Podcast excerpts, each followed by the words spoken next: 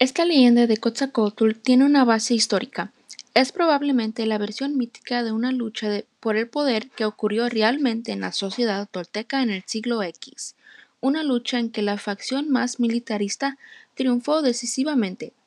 Aparentemente, el do- derrotado Topiltzin y sus seguidores consiguieron llegar a la costa mexicana, navegaron por el Golfo de México y desembarcaron por fin en la península de Yucatán, en plan de conquistadores. Este grupo tolteca fue presumible en el que conquistó a los mayas de Yucatán.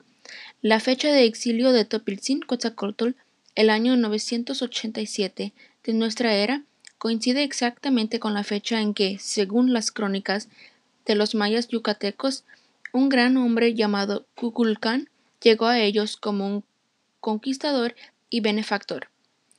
En la lengua maya de Yucatán, Kukulcán quiere decir serpiente emplumada.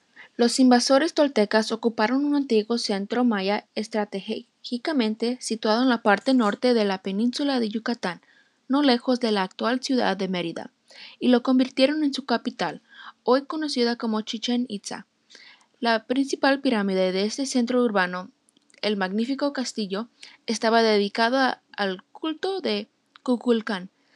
La presencia tolteca allí, por otra parte, no fue tan pacífica como sugiere la leyenda del amable príncipe To- Topiltzin Quetzalcóatl. El militarismo tolteca ha dejado numerosos signos en la escultura y arquitectura de la región. La ocupación tolteca de Yucatán parece haber terminado en el siglo XIII, en circunstancias que no están claras.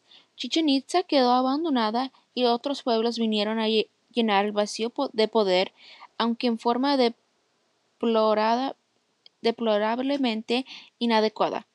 Uno de estos pueblos, los Itzas, llegaron a dominar parte de la región yucateca hasta el siglo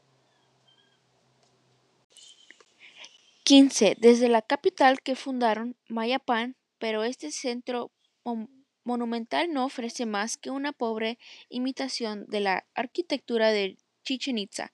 Cuando los conquistadores españoles llegaron a Yucatán en el siglo XVI, encontraron la población maya viviendo pobremente y diseminada en pequeños centros independientes. Los días de gloria en Uxmal y de Chichi- Chichen Itza eran ya solo un recuerdo en la memoria colectiva. Entretanto, en el altiplano de México, Tula era también solo un recuerdo. Había sido destruida hacia el año 1100 qui- 1150, probablemente por nuevas invasiones de chichimecas.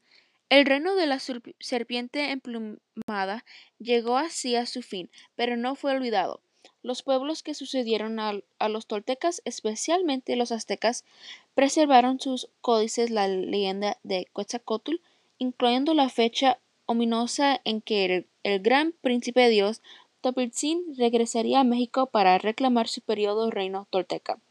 Por una coincidencia casi increíble, la fecha registrada en la leyenda como en el año de su retorno, el año Secat- Seacatil del calendario azteca, corresponde al año 1519 del calendario cristiano, es decir, el año en que Hernán Cortés y su expedi- expedición llegaron a México e iniciaron la conquista del estado azteca.